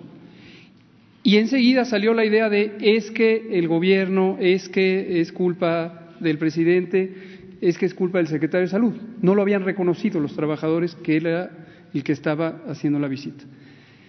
Hizo llamadas, ¿qué detectó? Que el administrador central, no el del centro de salud, yo no tengo administradores en los centros de salud, central, tiene un pariente que tiene farmacias privadas, casualmente cercanas a los centros de salud. Entonces los medicamentos llegaron, pero estaban en bodegas. Entonces, ¿por qué lo digo? Porque me interesa hablar también a la comunidad, a la población, las enfermeras en particular y varios otros trabajadores, particularmente las mujeres en el Sistema Nacional de Salud. Y la población, necesitamos que denuncien, necesitamos que lo digan, que lo alerten y no se dejen llevar por esta campaña de desprestigio y desinformación que todo le echa la culpa al gobierno nacional, al presidente, a los funcionarios federales. Hay muchos problemas y tienen que ver con lo que decía aquí el compañero de este último tramo. Ahí están las medicinas, acá está el paciente. ¿Por qué no se juntan? Porque hay alguien que le interesa que no se junten. Bueno, ahora del coronavirus. Como dijimos ayer en una extensa conferencia de prensa de dos horas, queremos eh, especificar que las eh, situaciones emergentes de salud pública se necesitan trabajar con rigor en el tema técnico, y eso incluye la comunicación social. Entonces no queremos mezclar el pulso de la salud de los martes o las oportunidades que nos dé el presidente de venir aquí con el tema técnico para que no se confundan las cosas. Lo seguiremos trabajando en el tema técnico. El vocero designado del Gobierno federal es el doctor José Luis Alomía, director general de epidemiología, que es el funcionario técnico responsable. Entonces, esto para que quede claro en adelante. Y nos hemos comprometido a que cada 24 horas vamos a estar sacando un comunicado de prensa que explique los detalles de las últimas 24 horas con un elemento técnico. Ya está saliendo en este momento el comunicado de hoy. Pero a propósito de la pregunta, efectivamente la secretaria de Salud de Tamaulipas, la doctora Gloria Molina, eh, eh, ya ha comunicado que ayer en horas de la tarde eh, encontramos un resultado negativo para el caso sospechoso que estaba en Tamaulipas, el profesor de Biología Molecular del Instituto Politécnico Nacional, que había estado en Wuhan, China, eh, resultó negativo al nuevo coronavirus 2019, resultó también negativo a varios otros virus, eh, como rinovirus eh, y virus de influenza, entonces tiene una infección por uno de los centenares de virus, lo más probable es que se recupere pronto y le deseamos buena recuperación al profesor. ¿Algún mensaje a la población, subsecretario, para no caer en alguna crisis? Cómo no. Un mensaje general para quien no tuvo la oportunidad de escuchar eh, los mensajes que dimos ayer. La síntesis es este nuevo coronavirus 2019, como lo ha designado la Organización Mundial de la Salud, es un virus nuevo que se descubrió en China eh, al inicio del año. Desde el 9 de enero, el gobierno mexicano tomó acciones, fue uno de los primeros países en la región de América que tomó acciones con un plan estructurado de respuesta eh, a, este tipo de fenómenos emergentes. Esto incluye una eh, detección selectiva en aeropuertos internacionales que tienen vuelos eh, relacionados con China. Solamente en el aeropuerto de Tijuana tenemos vuelos directos, otros cinco aeropuertos tienen vuelos indirectos eh, desde China, es decir, hay escalas en otros aeropuertos internacionales eh, entre China y México. Segundo mensaje es, este coronavirus produce una enfermedad que es indistinguible médicamente o para la persona, indistinguible de cualquier otra enfermedad respiratoria que ocurre en esta temporada de frío. Eh, los síntomas se parecen a los de la influenza moderada, a los del catarro común, a los de muchas otras infecciones respiratorias. Una proporción muy pequeña, hasta lo que se conoce en este momento, eh, de personas se pueden complicar y efectivamente eventualmente este virus puede causar muertes. Sin embargo, hemos insistido en que por ser un virus nuevo, todavía hay muchas eh, dudas, muchas incógnitas. La ciencia eh, mundial, la ciencia de la salud, eh, todavía está investigando, y eso incluye la participación de los países, incluido México, está aportando información sobre cómo se comporta este virus, pero hasta los indicios de este momento sugiere que es mucho menor el problema comparado con otros coronavirus como el del SARS 2002 o el MERS 2011, eh, pero estamos expectantes. Hoy salen eh, con una conferencia de prensa aproximadamente a las dos de la tarde de las deliberaciones del Comité de Emergencias de la Organización Mundial de la Salud, donde los científicos mundiales estarán analizando si se trata o no formalmente de una emergencia de salud pública de interés internacional y qué recomendaciones hay. Finalmente, recomendaciones para la población.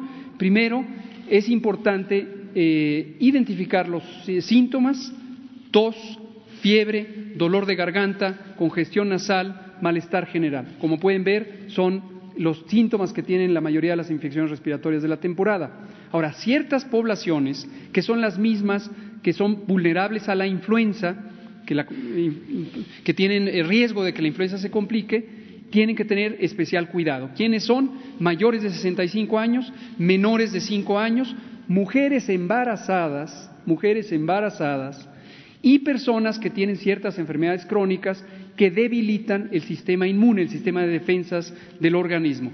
Diabetes, obesidad, enfermedad cardíaca, enfermedad pulmonar y, por supuesto, cáncer eh, y otras causas de inmunosupresión eh, pueden ser de mayor cuidado. Si estas personas presentaran los síntomas, pero empezaran a tener, por ejemplo, dificultad para respirar, dolor de pecho, adormecimiento o un estado de confusión, deben ir lo más pronto posible a atención médica. No existe un tratamiento específico para este virus, eh, como no lo existe para la gran mayoría de las infecciones virales. Y cierro con un mensaje de influenza.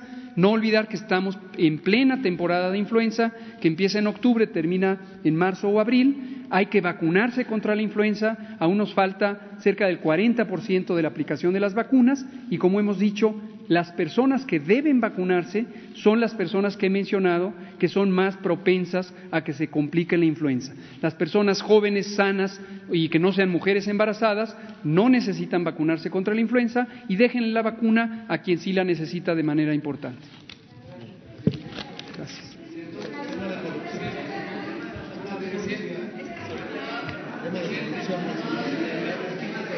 Allá atrás, allá atrás. Gracias, presidente. Buenos días. Eh, Esteban Durán, Grupo México Publica y Jalisco Publica Diario. Una pregunta para la secretaria de Función Pública sobre la investigación que se llevó a cabo contra el doctor Carlos Lomelí, ex candidato a gobernador de Jalisco y exdelegado de programas sociales en el mismo estado. ¿Cuáles son las conclusiones de esta investigación? Y por otro lado, hay una gran preocupación en Guerrero, los eventos sangrientos que han sucedido allá en Chilapa sobre las comunidades armadas que inclusive están denunciando que hay niños armados que eh, pues andan por allá. Igualmente sobre eh, el grupo este que son policías de las comunidades allá, se hizo esa investigación que se cree, aún es oficial, que fueron desmembrados. Hay una gran preocupación de la población que incluso pues han sido desplazados de su lugar de origen y que se han manifestado frente a Palacio Nacional sin obtener ninguna respuesta. ¿Qué es lo que se tiene que decir eh, al respecto, presidente? Bueno, sobre esto último, este, ya eh, hemos eh, dado información de que estamos atendiendo las causas, eh, que tenemos que enfrentar la violencia, que desde luego hay que dar opciones a niños, a jóvenes, alejarlos de eh, las armas, alejarlos de la violencia, y eso es lo que se está haciendo en todos lados. Em, desde luego es un proceso atender las causas, que eh, no haya eh, esta opción cancelar por completo la opción de eh, la violencia. Incluso se, menciona que ya está identificado el grupo armado llamado Los Ardillos, que están controlando esa zona para el trasiego de drogas.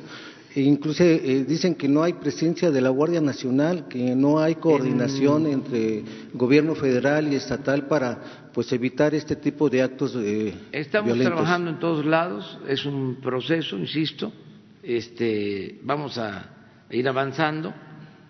Eh, hay quienes sostienen del grupo de seguridad, del gabinete de seguridad, que se les está eh, dificultando a las organizaciones eh, conseguir eh, sicarios. Y que están reclutando cada vez más niños jóvenes. Porque existe una competencia los programas sociales están eh, dando opción a muchos jóvenes. Eh, y esto eh, lleva a la desesperación y el querer este, fortalecer sus filas con niños, con jóvenes, no va a ser fácil, porque nosotros no vamos a dejar de atender a los niños, a los jóvenes. Yo les diría que eh, ese es el fondo del asunto, el que eh, les quitemos a los jóvenes, el que les demos opciones a los jóvenes, alternativas de estudio, de trabajo. Pero en el caso de Guerrero, eh, la, comunidad encontró eh, la salida en la armada de los propios niños para defender a la propia población. Eso es lo que se dice, pero hay que esperar. Eh, en, el, en Guerrero es el Estado en donde está legalizada eh, la autodefensa. Y de ahí se han agarrado quienes no son auténticos eh, autodefensas de las comunidades para armarse en general. Entonces, eso se está tratando. Eh, legalmente, la única constitución, y eso habría que revisarlo, que permite la este, defensa la organización de grupos de ciudadanos para la defensa es la de Tamaulipas. Y en los tiempos actuales lo que se hizo en Guerrero. Entonces hay que ver de qué se trata bien, no adelantarnos, pero lo interesante, lo que yo considero eh, importante, trascendente, es que estamos atendiendo las causas. Eh, se le está dando opciones a los niños. Les doy un dato, por ejemplo, que en algo este, ayuda. Del ciclo pasado a este ciclo se inscribieron en el nivel medio superior 20% más de jóvenes. Esto nunca había pasado. En el nivel medio superior, es decir, el nivel de preparatoria. 20% más.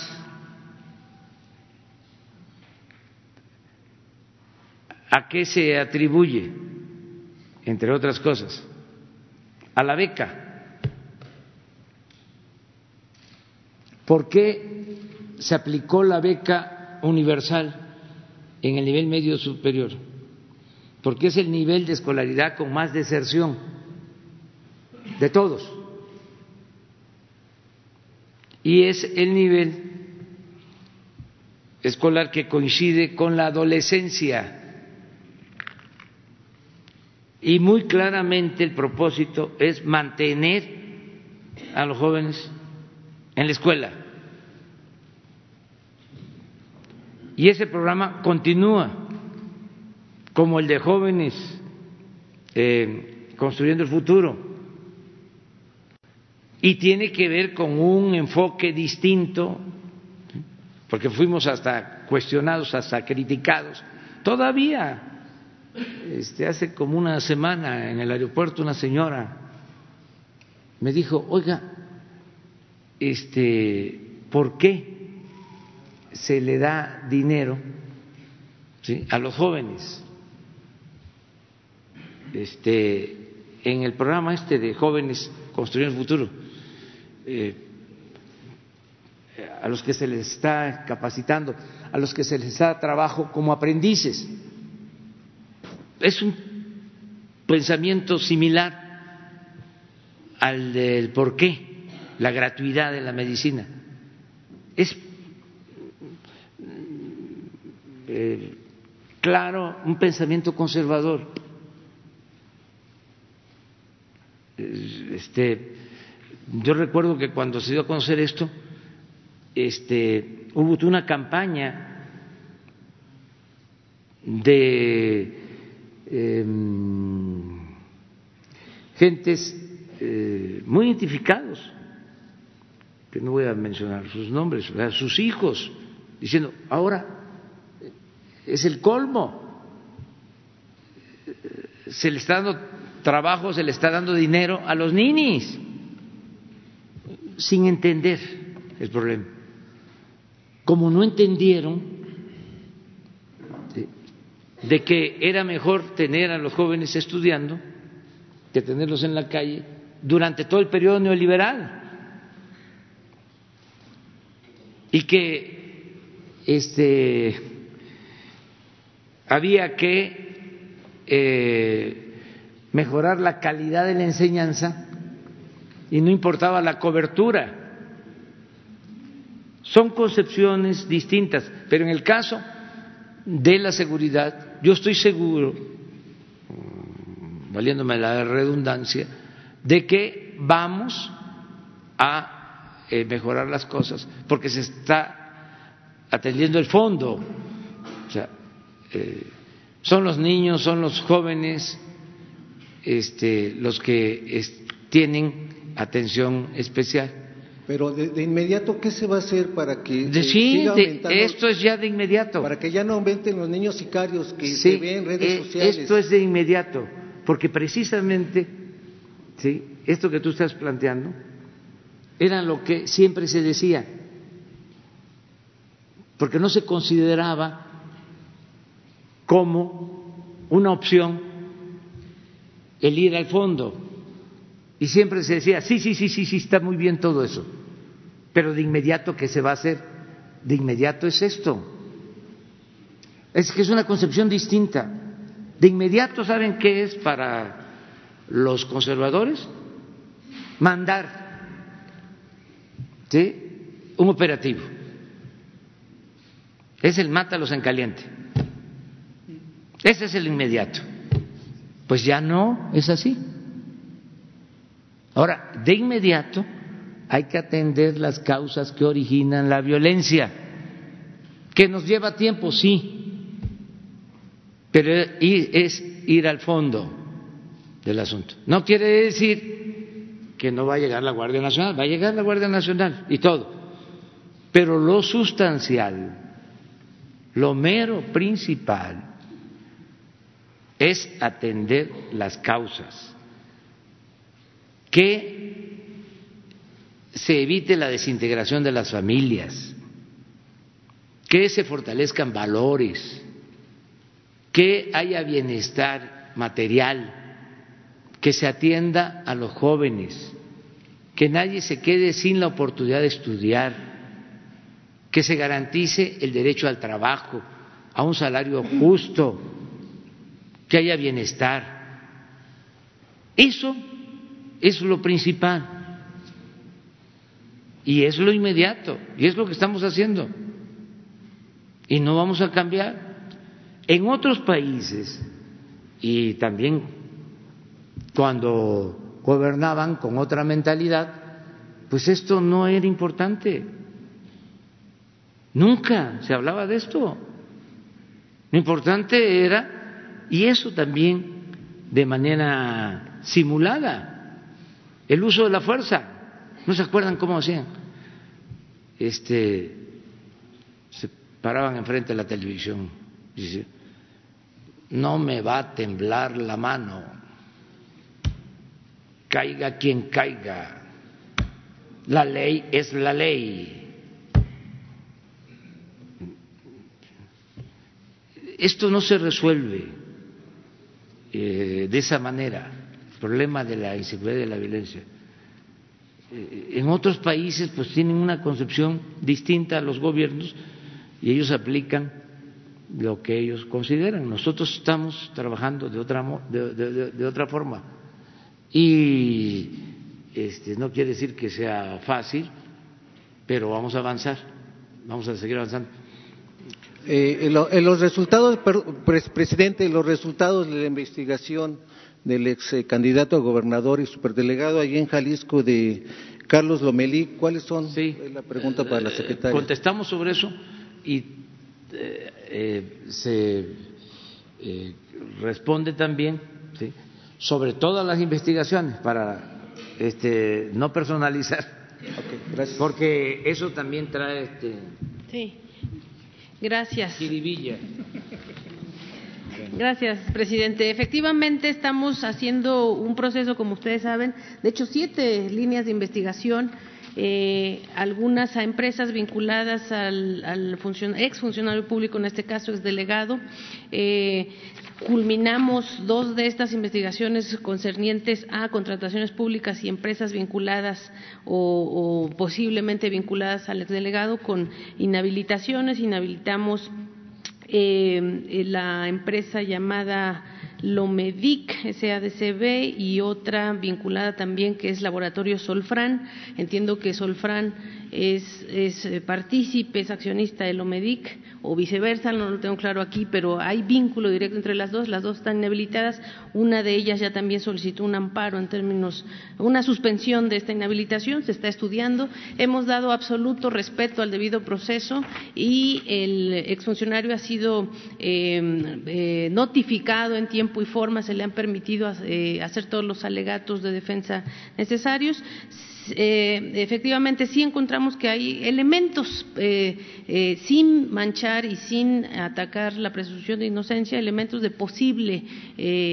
asignación de una falta administrativa. En este caso sería una falta administrativa grave y, por lo tanto, también tendría que substanciar y resolver el Tribunal Federal de Justicia Administrativa de acuerdo a la aplicación de la, a lo que nos indica la aplicación de la Ley General de responsabilidades eh, que ahora ya tiene en su égida eh, la asignación de, las responsabilidades graves. Entonces es el Tribunal Federal de Justicia Administrativa quien en su momento resolverá y efectivamente dentro de esta investigación o de este caso en específico, eh, este caso se inserta dentro de, una serie de investigaciones que tenemos en la Secretaría de la Función Pública, no solamente contra, o bueno, no, contra, pero investigando no solamente a los mal llamados eh, superdelegados o delegados de este nuevo gobierno, sino a delegados eh, y exdelegados de la anterior administración. En la primera eh, lámina que tengo ahí están básicamente las ciento, tenemos 102 denuncias que nos han sido, eh, eh, se, nos han llegado a la función pública, eh, presentadas contra exdelegados del bienestar y delegados. Y en este caso lo que puedo informar es que 24 de estas investigaciones ya han sido concluidas sin falta de elementos, sin este, posibilidad de de mm, continuarlas, eh, pero ocho ya están en procesos de responsabilidades. Efectivamente, eh, dentro de estas ocho están esta que, le, que, tanto eh, revuelo mediático ha llamado. más adelante también estas, en las que se sigue, se ve que estas denuncias a delegados de bienestar se insertan dentro del universo de nuestras denuncias en la función pública, en donde tenemos más de 34 mil denuncias recibidas, eh, pero el top o digamos más bien el top, top wars, las 10 instituciones que más denuncias reciben, este, son estas que ustedes tienen ahí y no se encuentra, y eso es algo positivo en términos de la valoración del trabajo de los delegados y de la Secretaría del Bienestar, no se encuentra la Secretaría del Bienestar como una de las dependencias que más denuncias eh, está recibiendo. Las denuncias se, se, concentran sobre todo en el área de salud, por eso es tan relevante todo este trabajo que el presidente encabeza junto con los secretarios y subsecretarios de salud, es en el IMSS, en el ISTE y definitivamente en todas esas dependencias que tienen interacción cotidiana con la ciudadanía, como son la CEP, el SAT, eh, Migración, Profeco, eh, Relaciones Exteriores, eh, etcétera, las que tienen ahí ustedes. Eso es lo que podría yo este, decir, presidente. complementas con lo de el seguro popular, que ni era seguro ni era popular. Sí, perfecto. Bueno, pues en este caso, como ven ahí, eh, en una eh, dependencia, que no, no, lo tengo señalado, pero es el ISTE, eh, tenemos investigaciones sobre presuntas irregularidades en contrataciones públicas por más de 12 mil millones de pesos. Esto es un ejemplo de que solo en una dependencia en términos de la seguridad social pero más adelante, en la que sigue, vemos el, tema del de, eh, el seguro popular, como dice el presidente, en donde el dato llamativo aquí es que eh, estamos investigando durante el periodo de 2007 a 2016 eh, más de, 7.800 millones de pesos no comprobados eh, y ejercidos dentro de este proyecto del Seguro Popular. Eh, aquí ya estamos trabajando con los OICES de la Secretaría de Salud y del INSABI para preparar las denuncias penales por el daño patrimonial tan, tan, tan fuerte que fueron estos 7.800 millones de pesos. También descubrimos que en 2018, el último año de gobierno del anterior sexenio, se utilizaron indebidamente más de 6.200 millones de pesos en unidades médicas no acreditadas dentro de esta eh, figura jurídica del Seguro Popular y también este proceso, este procedimiento de investigación administrativa tiene su arista penal y ya estamos eh, en proceso de judicializarlo. Bueno, ya está judicializado, de hecho, pero nosotros en lo administrativo ya estamos también deslindando las responsabilidades en particular.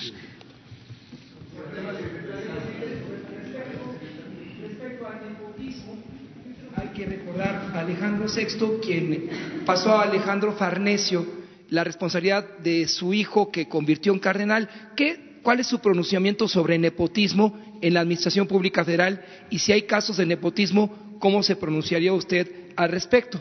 Y también, señor presidente, a propósito de los grupos como fármacos especializados, un exgobernador de Chihuahua, un exdirector del IMSS, ellos, y lo debe saber la Secretaria de Función Pública, son los que propiciaron que grupos fármacos especializados y distribuidor internacional de medicamentos entregaran prácticamente el 62% de sus compras al ISTE y el IMSS. Pero esta mañana, señor presidente, su pronunciamiento respecto al nepotismo, usted se pronunció en Izúcar de Matamoros en su campaña como candidato de la, en el 2018 en contra del nepotismo. Usted no compagina con esa práctica y si fuera el caso de algún funcionario de esa administración que lo practicara, estaría en condición de denunciarlo. Y este último tema de grupo fármacos especializados, quisiéramos una respuesta, señor presidente. Bueno, ya en el caso de este, los eh, monopolios, los que controlaban la venta de medicamentos, ya eh, se está procediendo legalmente. Eh, es parte de eh, la inconformidad que existe, pero eso ya está en proceso. Incluso emití un memorándum desde el año pasado para que se abriera la investigación contra estas empresas.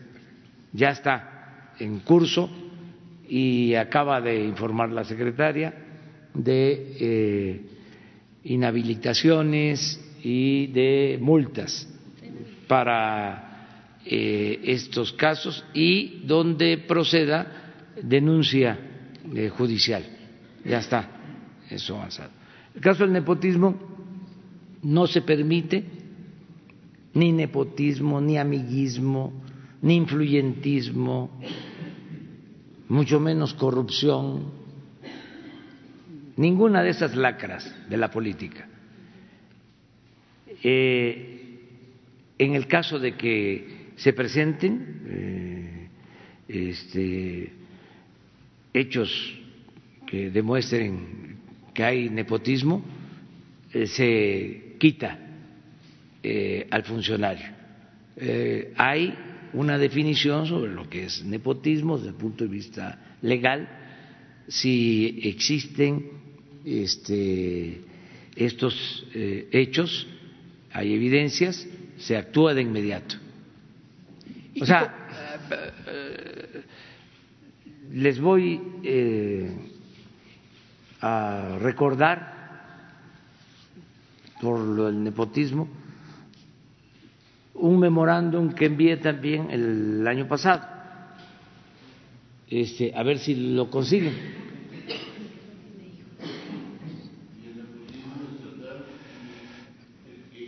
De nepotismo Sí. federal con municipal con estatal.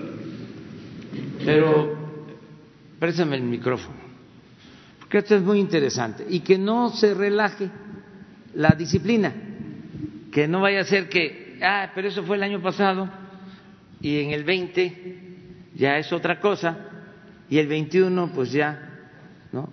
Este se aflojó por completo. Eh, esto es vigente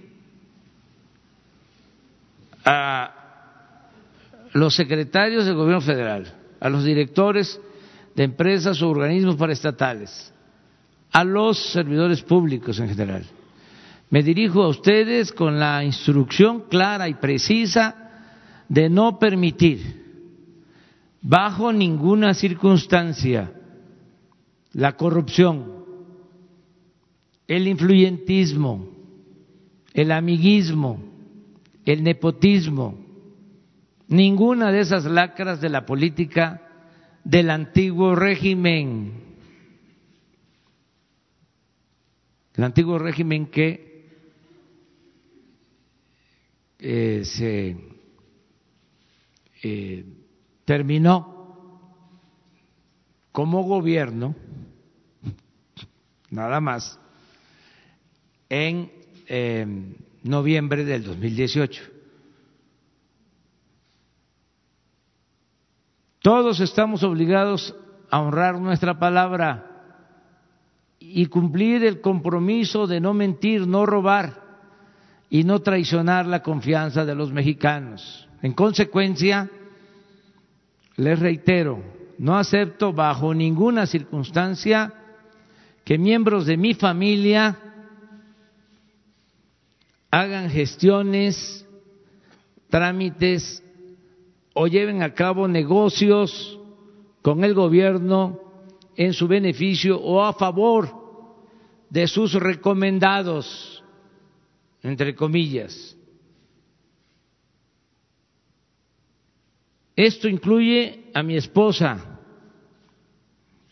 hijos, hermanos, hermana, primos, tíos, cuñados, nueras, concuños y demás miembros de mi familia, cercana o distante.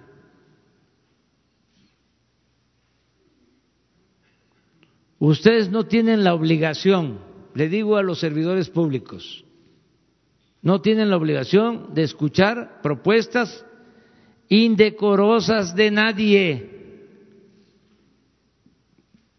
O sea, que el que les vaya a proponer algo, que lo manden al carajo, algo indecoroso, que le digan, no tan este, fuerte, respetuosamente, hágame favor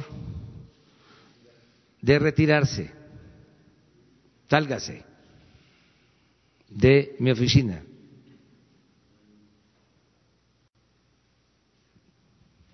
No tienen obligación de escuchar propuestas indecorosas de nadie. Y en el caso de mis familiares, ni siquiera de recibirlos en sus oficinas o contestarles el teléfono. Nada de nada.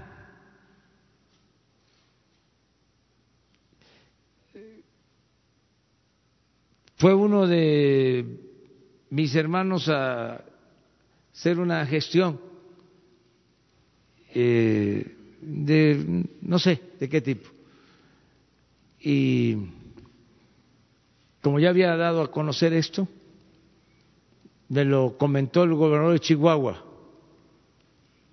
que le dijo al funcionario del Estado, no lo tengo por qué recibir, ni tú tampoco.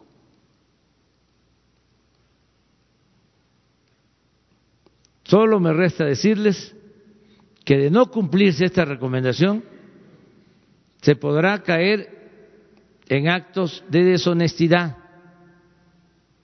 y en la esfera del derecho penal. Entonces, así están las cosas. Un hermano, no voy a detallar eso, este, pero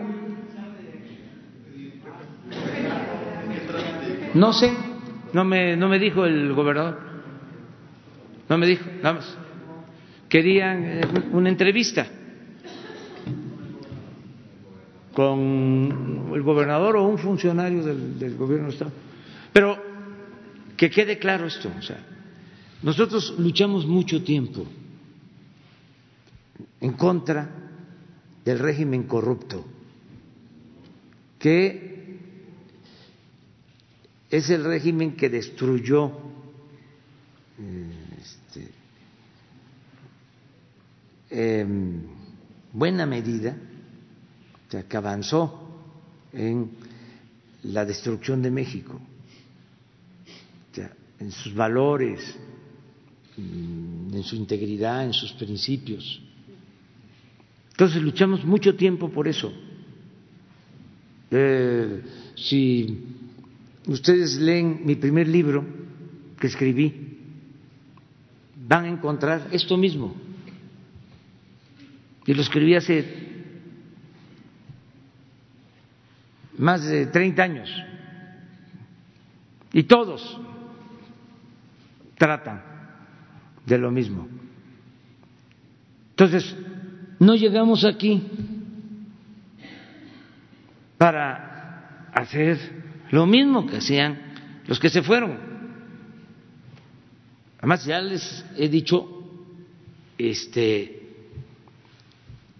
que el neoliberalismo es neoporfirismo y que la privatización que llevaron a cabo es sinónimo de corrupción.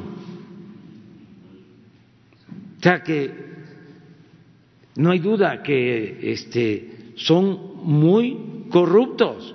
Esto que tenemos de protestas ahora tiene que ver con eso. No quieren dejar de robar. O sea, es un problema eh, de salud, es una enajenación.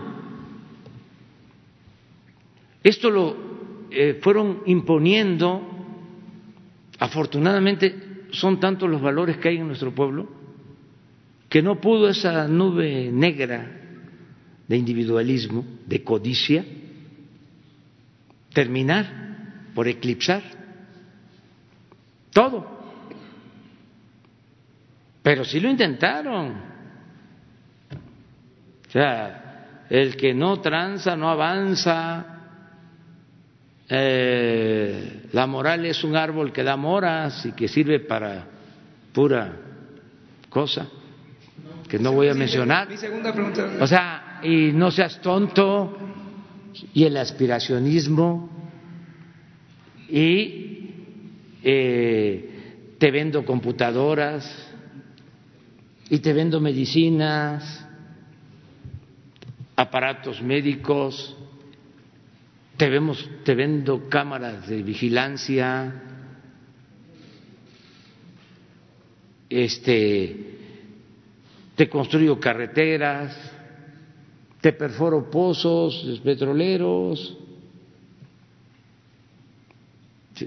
Nada más era cosa de tener agarraderas, influencia medios de comunicación que se convirtieron en empresas dedicadas a otras actividades o empresas que compraron medios de comunicación para tener influencia.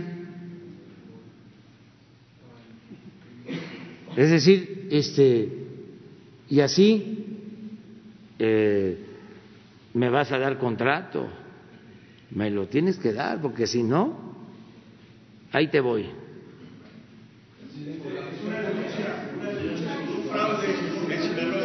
Sí, sí. Muchas gracias. Señor presidente, muy buenos días. Ángel Juárez Cervantes de Sinaloa. Le platico la historia. En el estado de Sinaloa hay 1.200 familias que han sido fraudeadas y que se lo quiero exponer para que usted les ayude a esas familias, considerando que usted busca precisamente la protección de los más necesitados. Resulta que estas familias, a través de una ONG llamada Sustentabilidad Humana Asociación Civil, eh, integran eh, un recurso aproximadamente eh, un poco más de 31 millones de pesos. Eso es ONG. Es sí, una organización no gubernamental, sustentabilidad humana. Sociedad civil. Sí, bueno.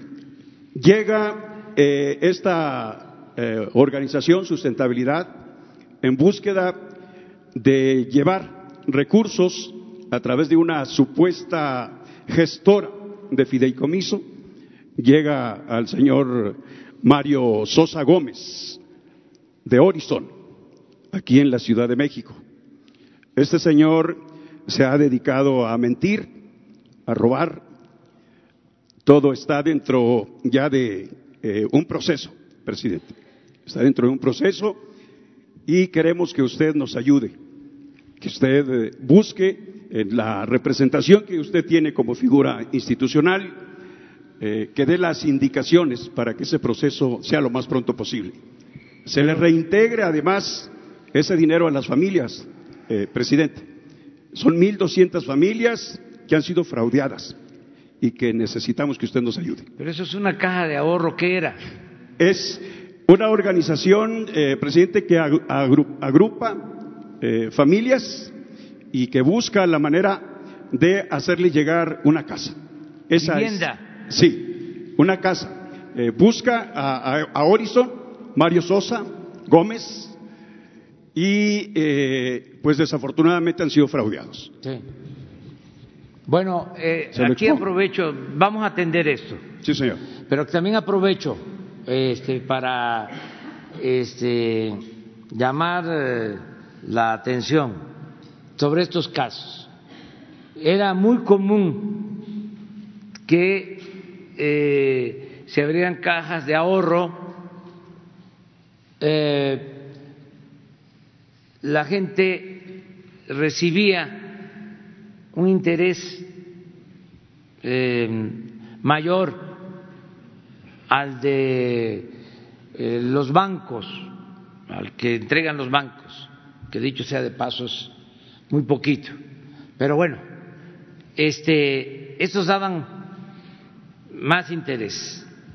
Este, y la gente eh, humilde, muchos, eh, depositaban ahí sus ahorros.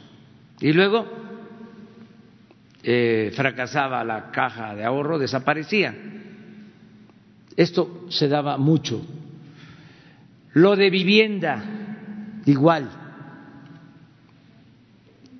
La solicitud de eh, dinero, de entrega de eh, dinero para adquirir terrenos, para hacer las gestiones de construcción de vivienda.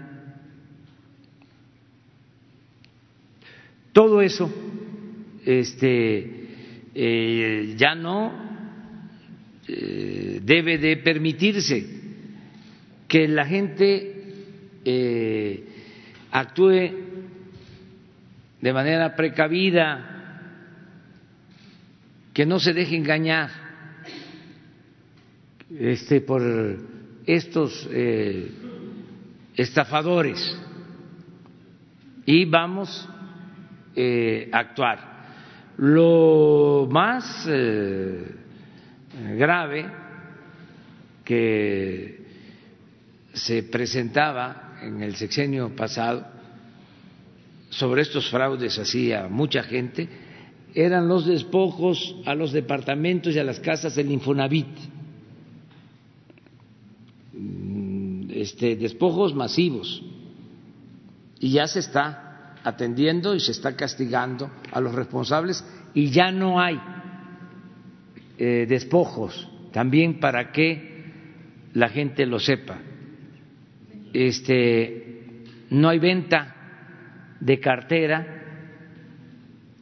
de créditos vencidos eh, a despachos, a coyotes, a empresas que se dedicaban a eh, despojar a la gente, a despojar a los trabajadores. Muy bien, eh, presidente, muchas gracias por la Vamos atención. Solamente. Para, sí, para reafirmar únicamente, presidente, ojalá que esas 1.200 familias pudieran ser atendidas por su gobierno, independientemente de que se les regrese ese dinero lo más pronto posible y que este señor eh, defraudador y ladrón, como usted lo dijo hace un momento, Mario Sosa Gómez, de la empresa Horizon, Yo no eh, dije que, que que le dé seguimiento. ladrón Bueno, eh, sí, sí, bueno, defraudador, defraudador al final porque Sí, ahí está el proceso, en presidente. general, o sea, está, está el proceso ya. Porque no me Afortunadamente consta, está en, pues. la, en la fiscalía. Sí, sí lo entiendo, lo entiendo, pero ahí está ya y las pruebas están, se están demostrando. Eh, ayúdenos, por favor. Sí, se va a quedar ahora aquí. Gracias, este, presidente. Y va a platicar contigo. Muchas gracias. Muchas gracias. Nos vamos porque hay que atender a los papás este, y a los niños. Y los médicos ya tienen que irse al hospital, al hospital infantil. Mañana nos vemos.